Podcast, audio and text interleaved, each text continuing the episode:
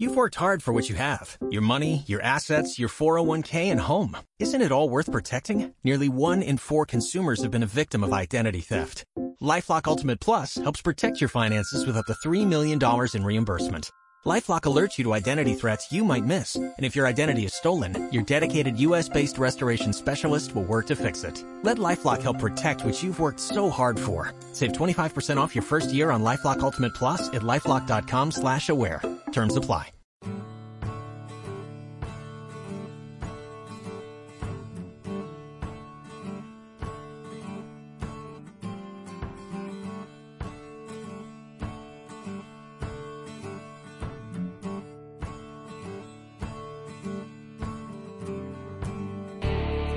Bienvenido, bienvenida a la web de Aventuras Compartidas. Mi nombre es Sara Bielba, soy veterinaria, viajera incansable y una apasionada de la fotografía. Y hoy tenemos con nosotros a Diego, de Welcome to My Travel Life. Muy buenas, Diego. Hola, buenas, Sara, ¿qué tal? Diego es guía turístico en Europa, ha viajado por más de 70 países. Tengo la suerte de haberle acompañado en alguna de sus aventuras, pero hoy vamos a hablar de un destino en concreto. Se trata de un país formado por un archipiélago de más de 7.000 islas en medio del Pacífico y que fue antigua colonia española durante casi cuatro siglos. Se trata de Filipinas. Filipinas se ha puesto muy de moda últimamente por su naturaleza y por sus playas paradisíacas, sobre todo las de la en las de la provincia de Palawan, en el sur del país, pero tenéis que saber que, es un país enorme, ya hemos dicho que está formado por más de 7.000 islas y que aún queda mucho por, por, conocer a nivel turístico. De ello vamos a hablar un poco más adelante. Antes de nada, quería preguntarte, Diego, el por qué elegiste Filipinas. ¿Qué te llamó de este país para, para ir allí? Bueno, eh, eh, estaba haciendo un viaje, pues alrededor, no sé, llevaba ya cuatro meses más o menos viajando y la verdad que, bueno, eh, tenía claro que quería cambiar un poco después de haber estado en China, de haber estado en Corea, haber estado también parte de Vietnam, Tailandia. Estaba ya un poco cansado de tanto templo, tanto un poco de esa naturaleza, pero mezclada con, como digamos, con esa cultura oriental. Entonces, eh, sabiendo que precisamente Filipinas había sido colonia española, que ha sido la última, una de las últimas junto con Puerto Rico y Cuba en perdidas, quería, quería notar algo diferente, ¿no? Quería ver esa sensación que había quedado de la España colonial eh, en un país tan lejano, en, prácticamente en unas antípodas, pero vamos, eh, al otro lado del mundo. Y bueno, siempre me habían hablado muy bien de su gente, y sobre todo de, como os comentado, de esas playas, las playas eh, tan maravillosas. Así que no hubo mucho que pensar. En cuanto vi la oportunidad de volar, volé directamente y, tengo que reconocer que no me arrepiento ni un ápice de haber elegido ese destino. Porque ¿cuánto tiempo estuviste en Filipinas? Eh, alrededor de un mes en total. En total, eh, como te he dicho antes, ya llevaba ya tiempo viajando, así que bueno, era ya un poco prácticamente el último destino y eh, bueno, por tema de visados y por tema de ya de tiempos, pues estuve alrededor de un mes. Imagino que, que, un país tan grande es un poco difícil organizar un itinerario. Más o menos, ¿cuáles son las zonas que visitaste durante este mes que estuviste en Filipinas? Mira, tenía, tenía muy claro lo que quería ver, como ya te he comentado antes, eh, sobre todo en la isla de Luzón, en la isla principal, eh, un itinerario por el norte, zonas alrededor, eh, también parte de esas islas. Quedé tan encantado que me centré mucho en la parte de Luzón y en la parte de Cebú. Sé que voy a volver, es algo que, no tengo absolutamente ninguna duda, así que me centré más o menos en, esas dos islas principales. Estas zonas eh, son las que comentábamos antes que, tienen este gran reclamo turístico por su naturaleza, por su fauna, por la flora, por el buceo. Pero si hay algo que me llamó bastante la atención de tu viaje por Filipinas, eh, es precisamente la situación que se da en, en la ciudad de Manila, ¿no? Eh, algo que muy poca gente conoce y es que en la capital de Filipinas existe una zona que es el cementerio norte en el cual habitan personas. ¿Puedes hablarnos un poquito sobre esto? Porque me parece algo bastante interesante. Bueno, la verdad que eh, tengo que decir que a partir de mi viaje y un poco por mi trabajo, tengo muchísimos amigos filipinos y la gente no se cree todavía que, que se puede ir allí, que se puede visitar, es algo que les da muchísimo miedo. Hay que entender que Filipinas es el país más pobre de Asia, pero eh, hay una gran, lo que conlleva una gran diferencia entre ricos y pobres. Es exageradamente fácil de ver esa diferencia eh, precisamente en la ciudad de Manila. Eh, se produjeron una serie de, pues esto, en época de lluvias, pues una serie de monzones, una serie de inundaciones y alrededor de entre 10.000 y 15.000 personas que no tenían absolutamente nada se mudaron a este cementerio colonial. Eh, viven no solo entre las tumbas, entre los mausoleos, han, se han organizado de tal manera eh, que es algo que de verdad es difícil de creer. Pero teniendo en cuenta lo difícil que esta gente lo ha podido llegar a pasar, la amabilidad que tuvieron conmigo no, no, no es que era algo que no, no me lo podía ni creer. Tengo entendido que una de las razones por las que, por las que viven ahí precisamente es eso, ¿no? El, el nivel extremo de pobreza a lo que está sometido la población y el elevado precio de alquiler, lo que es fuera del cementerio, lo que es en el resto de la capital, que hace que con el salario que tiene esta gente sea imposible vivir fuera de allí. Sí, no, totalmente. Eh, hay zonas, sobre todo parte del puerto, donde vive la gente que realmente no tiene prácticamente nada. Y eh, bueno, especialmente también eh, en esta parte de la ciudad donde se encuentra el cementerio.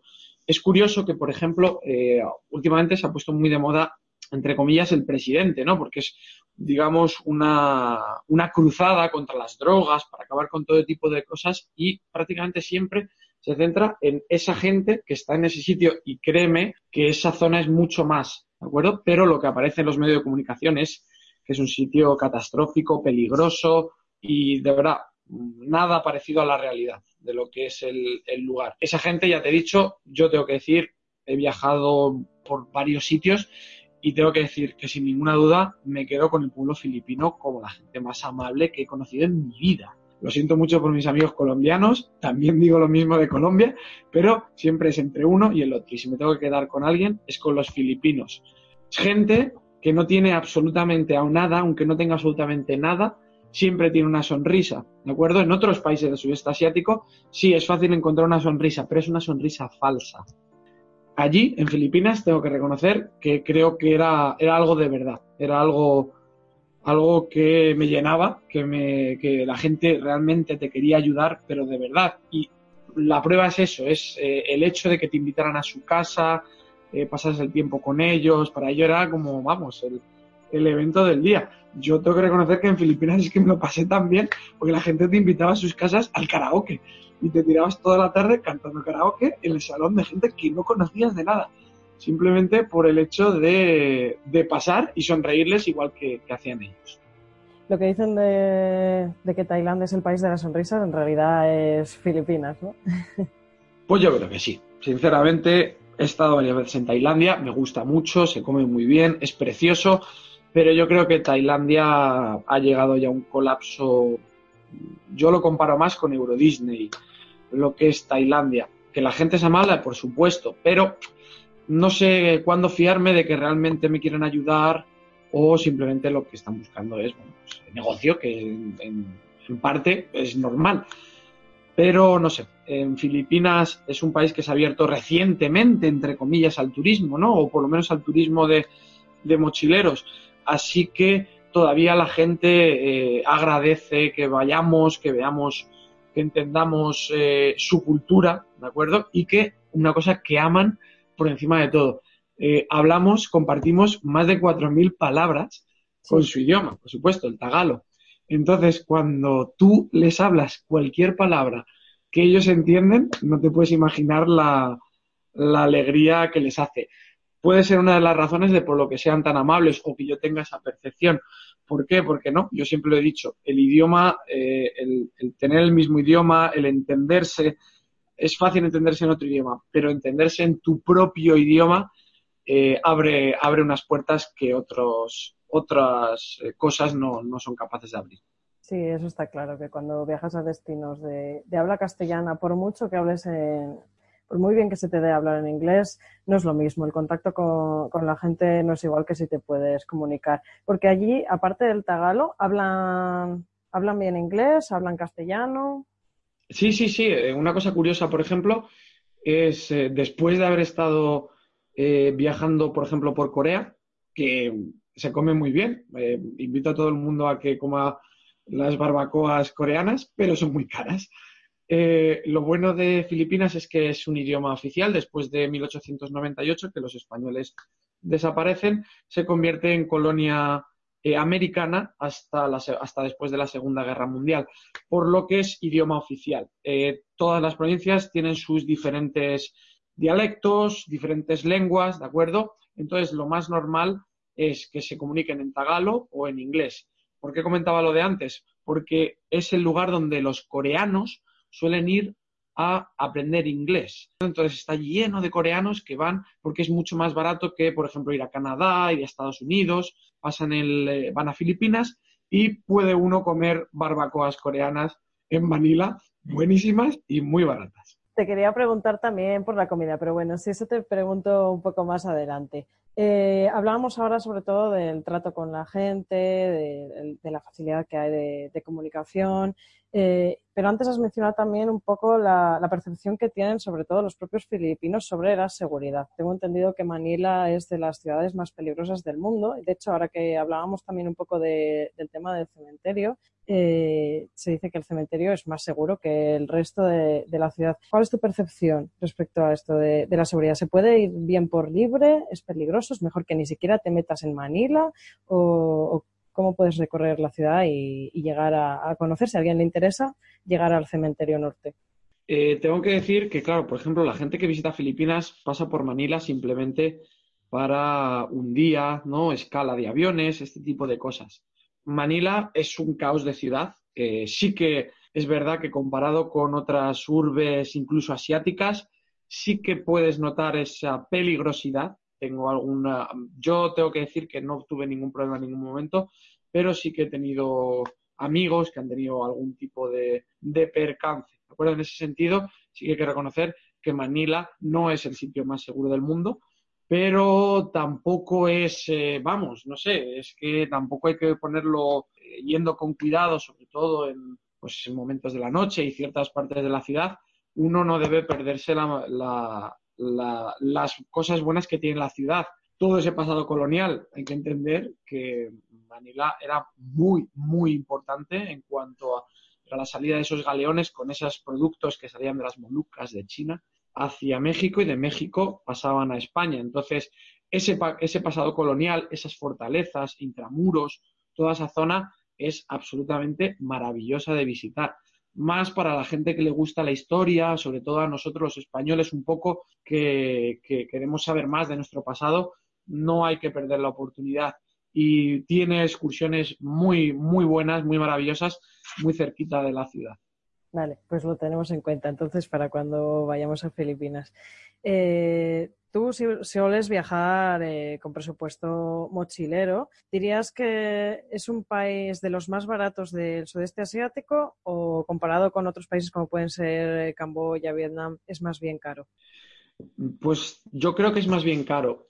vamos a ver, siempre digamos que entre oferta y demanda siempre se consiguen países mucho más turísticos es fácil que, por ejemplo, el alojamiento sea más barato. Eh, el alojamiento en Filipinas es caro. Si no recuerdo mal, eh, habitaciones individuales, ¿de acuerdo? Si no a lo mejor compartir, pero digamos en algún hostel, rondan los 20 euros, 20 eh, y pico euros a lo mejor la noche. el resto de servicios sí que es barato, sí que es barato, comer es muy barato, y el transporte también es muy barato. Las excursiones, eh, un grado medio. Sobre todo es el alojamiento lo que un poco sí que es, pero eh, la vida en general es barata. Es barata y sobre todo, pues bueno, pues poder eh, disfrutar de, esos lugares, el, del transportarse y eso no, no cuesta mucho, la verdad. Claro, eso te iba a comentar, que al ser islas, bueno, no sé si son muy grandes o si o, si solo puedes pasar más o menos un par de días en cada una de ellas, porque eso encarecerá el coste, el tener que ir moviéndote de una isla a otra, no sé si en barco o en avión, no sé cómo, cuál es la mejor opción, pero entiendo que eso a la larga también encarece el presupuesto. Bueno, eh, una, una de las mejores cosas que tiene Asia es que los vuelos suelen ser muy baratos dentro de lo que es Asia. Ni siquiera tienes que reservarlos con mucha antelación. Prácticamente eh, de un día para otro el precio no va, a no va a cambiar mucho y tienes la posibilidad de barcos. Lo que pasa es que son distancias muy grandes. Tenemos que tener en cuenta que no solo son 7.000 islas, sino que son islas muy grandes y están bastante separadas entre ellas. Así que yo, sinceramente, a no ser que uno vaya con un presupuesto muy, muy bajo y además tenga el tiempo, sinceramente merece la pena el tema de los, de los vuelos entre las diferentes islas. Ahora que estamos hablando de las islas, háblanos un poquito sobre ellas. Si tuvieras que decirnos cuál es la isla que más te gustó y que no te puedes perder bajo ningún concepto, ¿cuál sería? Bueno, eh, ya sabes que uno viaja y tiene, depende de las experiencias. hay que diferenciar mucho entre eh, lo que quieres hacer en Filipinas. Es decir, si quieres ir a las playas, estar relajado, ver unos sitios, pues, pero estar mucho más relajado, eh, sin ninguna duda, las playas del sur y las islas del sur es, tiene que ser tu destino si buscas otro tipo de cosas, como por ejemplo incluso turismo de montaña, porque eh, Filipinas tiene muchísimos volcanes, tiene muchísimas montañas, uno se quedaría lo que es la isla de Luzón. Todo lo que es el, norte de la isla, eh, hay muchísimos senderos, muchísimos arrozales, ¿de acuerdo? Patrimonio de la humanidad y muchísima cultura también. Es una pena, es una pena porque todo el mundo que va a Filipinas, todo el mundo va a las islas y créanme que eh, la zona del norte, ¿de acuerdo? Es maravillosa. Si me tengo que quedar con algún tipo de experiencia, me quedaría precisamente, pues como ya te he dicho, a mí me gusta mucho, ¿no? Lo que es la cultura, es en esa ciudad de Vigan, la única ciudad colonial, eh, la única ciudad colonial que tenemos eh, española en Asia. Es una mezcla tiene eh, parte china, tiene parte española, tiene un encanto maravilloso. Eh, todo el mundo me decía, no vayas, no vayas, no vayas. Tanto es así que durante los tres días no me encontré a nadie extranjero en, en toda la ciudad, siendo precisamente una de las ciudades más, eh, más turísticas, pero un poco para turismo local o para estudiantes, porque es un, es un lugar donde van muchísimos estudiantes de medicina hay una gran universidad de medicina. Así que durante tres días era maravilloso el hecho de hablar con todo el mundo y que fueras el centro de atención de toda la ciudad, sin tener, si no tenemos en cuenta simplemente también el hecho de que es una ciudad preciosa. Hay varias iglesias eh, de época colonial, ¿de acuerdo?, que, eh, que están allí, que son también patrimonio de la humanidad. Y bueno, el plato típico que se puede encontrar es la longaniza ellos piensan que es suya, que eso lo inventaron ellos, pero va a ser que a mí me parece que es un poco más que viene de nosotros. Parece que hemos cambiado de repente de país. Estamos hablando de una ciudad colonial sin turismo y que encima, en la que encima puedes comer longaniza. No, no tengo en mente para nada la imagen que, que suelo tener de Filipinas. Me llama mucho la atención. Sí, sí, sí, sí. Es que es, es un país tan grande es, eh, bueno, estos pequeños regalos que tienen. Luego sí que tiene zonas más eh, desarrolladas para el turista en eh, la zona de Baguio, ¿de acuerdo? Que es lo que te he dicho, que se pueden hacer varios trekkings. Allí sí que hay varias, sí que puedes encontrar gente de diferentes países y la verdad que es una maravilla ver los amaneceres con esos arrozales. La pena que hay varias zonas, depende de la época en la que viajes, que bueno, por inundaciones, este tipo de cosas, suelen estar eh, cortadas. Así que es muy importante también eh, saber elegir el, momento en el que vas a viajar. ¿Cuál es la, mejor época para viajar a Filipinas? He intentado informarme varias veces y en cada, en cada web que visito dicen una cosa diferente. Mm, también creo que es un poco inestable el tiempo allí, ¿no? No, no, está, no te aseguras tanto el tiempo como en otras zonas del planeta, aunque vayas en la época buena, entre comillas digamos que la temporada súper alta eh, son los meses de abril, junio, mayo, es un poco la temporada más alta. Pero es que lo que tú dices, es que no puedes ni siquiera saber cuándo te va a hacer, porque yo, por ejemplo, es eso, eh, fui en época no especialmente de monzones, pero sí digamos que no era la mejor época para ir. Eh, amigos que habían estado anteriormente estuvo todo el día lloviendo y bueno, pues yo tuve una gran suerte y prácticamente durante ese mes, por supuesto me llovió, pero pude disfrutar prácticamente de todos los lugares que visité sin ningún problema. Es que al final eh, tenemos que tener en cuenta que es un país que está en medio del Pacífico. a mí toda, toda esta zona, la verdad es que siempre me ha llamado muchísimo la atención. Tengo una pequeña obsesión con, con el Pacífico y sobre todo con, pues, con las tribus que, que, viven allí. ¿En Filipinas queda, algún, queda alguna tribu todavía nada que sea diseñado para el turismo. Me refiero si podemos encontrar alguna tribu de verdad autóctona local todavía en Filipinas. Bueno, en esta zona que te he dicho, de Baguio, Segada, toda esta zona, hay varias tribus muy orgullosas de su, de su pasado. ¿De acuerdo? Es muy típico, eh, por ejemplo, el que le eche valor para hacerse un tatuaje ahí que te lo hacen con los clavos, con el clavo directamente. Y bueno, no he tenido la suerte, porque ya hemos, como has comentado, son más de 7.000 islas, pero siempre me comentan que en la zona de Mindanao, que es un poco la zona incluso más musulmana, también se pueden encontrar eh, tribus un poco como mucho más eh, autóctonas, ¿no? Un poco más, eh, no, no quiero decir, por supuesto, porque no lo es la palabra salvaje, pero sí un poco, digamos, que no tienen tanto contacto, ¿no? Como, con lo que es el turista en general. Siempre se agradece que, aún existan este tipo de, sociedades que no hayan sido perturbadas por perturbadas o, corrompidas por el turismo, ¿no? Como por desgracia sucede en otros lugares. Eh, antes te corté con la comida, aparte de longaniza, ¿qué podemos encontrar en Filipinas?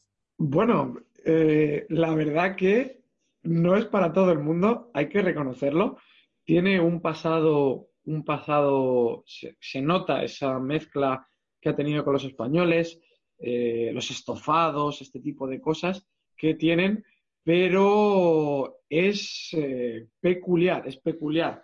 Tienen, un, por ejemplo, como un plato típico, algo que se come, que te lo venden por la calle, que es, si no me equivoco, batú, batú creo que se llama, es un huevo en el que el embrión se encuentra en, fase de crecimiento, así que se toma todo lo que es con el pollito dentro. Es algo típico que se toma por allí.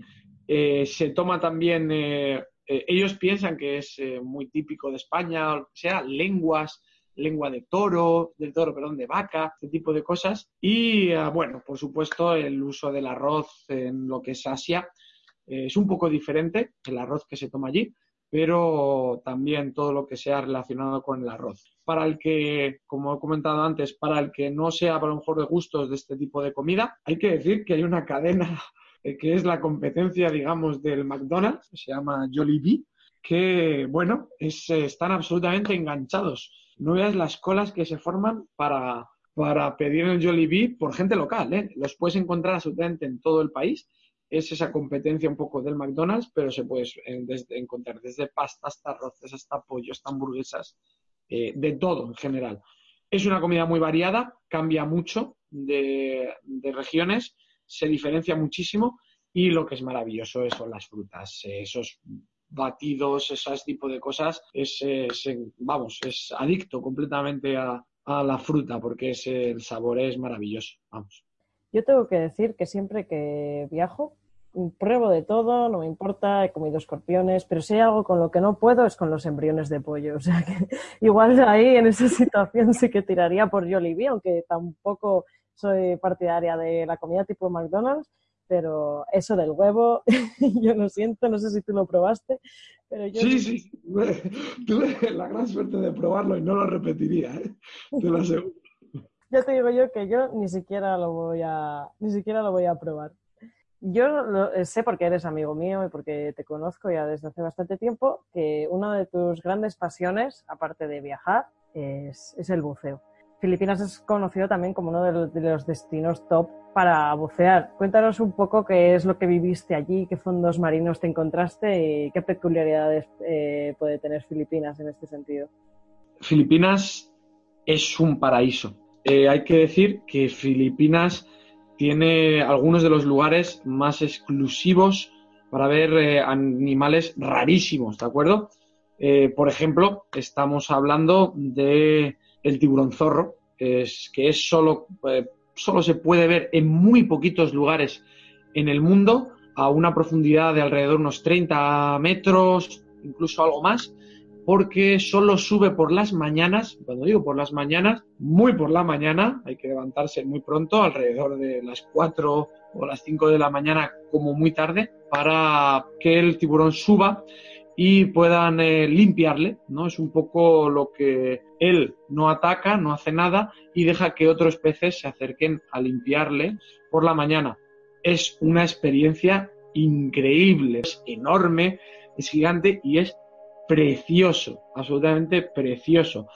Hay muchísimos eh, otro tipo de, fauna que te puedes encontrar.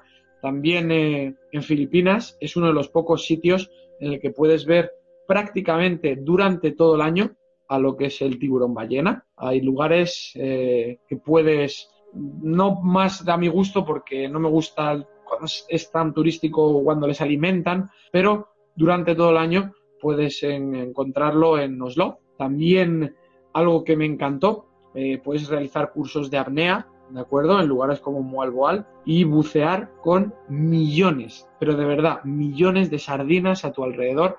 Una experiencia maravillosa. Pero bueno, si me tengo que quedar con una experiencia, tuve la gran suerte de estar en una de estas superlunas y eh, hacer un buceo nocturno no es que fuera especialmente el mejor buceo de mi vida, pero es ver esa super luna en alta mar de fondo con la isla de Malapascua, que es uno de estos lugares tan exclusivos, eh, creo que es algo que no voy a olvidar eh, nunca. La verdad que fue una experiencia el hecho ya de, salir y ver esa, ese faro, esa isla y con esa luna tan increíble.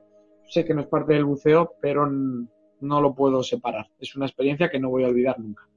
La verdad es que según nos lo vas contando, se me ponen los dientes largos de, imaginarte ahí en, medio de la nada, tú solo con, con esa imagen me parece algo precioso. Como comentabas antes, me quedo quizás sin saber, ¿eh? sin haber estado allí, me quedo con la experiencia de, no solo de las sardinas, porque tengo también la imagen de la foto típica de National Geographic con toda la nube inmensa de sardinas, que también tiene que ser una pasada, sino con eh, la inmersión con tiburón zorro. Tiburón ballena es lo que tú dices. No soy partidaria de todo el abuso que se hace a nivel turístico. Entiendo que la inmersión con el, con el tiburón zorro lo hace gente que de verdad está interesada en el medio marino, que de verdad ama el mar. Ya de base tienes un tienes que tener un título de buceo, mm, no el Open Water. no, no, con el Open no, podrías. Tienes que, mínimo, tienes que tener Advance. Bueno, y algún, no sé si, yo especialidad sí que tengo en, en profundo, pero vamos, yo creo que con el Advance eh, prácticamente yo creo que tienes que poder hacerlo. Claro, por lo general la gente que ya pues está un poquito más formada en, estos temas, pues bueno, mm, suele tener un respeto hacia los fondos marinos y hacia la fauna que, vive allí, mucho mayor que pues eso, que pues las prácticas que se hacen en snorkel o con scuba y demás, pues pues eso, para, para ver de cerca al tiburón ballena, sacarte la foto y, y poco más. La verdad es que si tengo que elegir algo, me quedo con, con el tiburón cerro. Tiburón martillo, ¿Había también por esa zona? O... No, o por lo menos yo no lo vi. Sí que vi alguno, yo creo, de Punta Blanca. Y bueno, también estuve haciendo alguna inmersión en cuevas y sí que alguno me encontré. Pero claro, cuando te encuentras un tiburón delante de ti, por mucho que sepas que no te va a hacer nada, en el momento no te fijas qué tipo de tiburón es. Eh, tengo que decir que tengo muy, muy, muy buenos recuerdos de, pues eso, esos eh, cinco o seis días que pasé eh, buceando en la isla de, Malapascua. Otro de esos nombres que viene también de origen español porque fueron los españoles los que eh, llegaron allí con un, eh, digamos, el barco estropeado, ¿de acuerdo? Y bueno, pues en época de Pascua, digamos. Así que, bueno, es algo que no todo el mundo sabe, ese tipo de cosas. Hay que entender que Filipinas de verdad le queda y tiene muchísimo de ese, esos casi 400 años de, historia conjunta con España. La verdad es que es impresionante lo que tú dices, no todo el mundo lo conoce y tener ahí un, pequeño reducto español en, medio de Asia, la verdad es que me parece algo muy llamativo. Y lo que comentas de las palabras que compartimos, yo conocí, eh, cuando estuve en Taiwán, conocí a unos filipinos y, nos hacía muchísima gracia que cuchara, también es cuchara en, tagalo, y cosas así que jamás te esperarías y te quedas flipando, ¿no? Cuando dices, pásame la cuchara y se queda el otro mirando en plan, ¿qué dice esta? ¿Desde cuándo habla nuestro idioma? Y la verdad es que tengo muchas ganas de, de conocer este país. Me gustaría seguir investigando un poquito más de lo que te comentaba, de que aún quedan muchos destinos que estoy segura de que son tan maravillosos como puede ser Palawan, eh, el Nido, bueno, Palawan en general y demás. Y estoy segura de que, de que ahora es el momento de conocer Filipinas antes de que se explote más y llegue a convertirse en, la nueva Tailandia. Sin ninguna duda, sin ninguna duda es el momento ahora. Es de verdad, es un sitio eh, maravilloso sabía que quería ir, pero no sabía que me iba a gustar tanto. Entonces, es lo que te quiero decir. No hay que desperdiciar el tiempo, no hay que intentar eh, verlo todo. No me arrepiento de haberme centrado, ¿de acuerdo? Porque voy a volver una segunda, una tercera, una cuarta, una quinta vez seguro. Porque me trataron tan bien que no, no puedo decir nada malo de, del país, la verdad. Muchas gracias, Diego. Nos has puesto a todos, ya te digo, los, los dientes largos. Espero que todos los que nos estáis escuchando eh, estéis mirando ya como locos vuelos a Filipinas. Y nada, espero verte por aquí en otra entrevista o, o, espero que pronto podamos volver a viajar juntos. Y lo dicho, muchísimas gracias por habernos concedido un ratito de tu tiempo y nos vemos pronto. Bueno, un beso Sara y un saludo para todos tus seguidores, que no sabes lo que me alegra, lo bien que te va y, y que de verdad estás consiguiendo lo que siempre has querido. ¿eh? La verdad que me siento muy orgulloso de ti. Muchísimas gracias, Diego. Un abrazo enorme. Venga, hasta luego. Chao.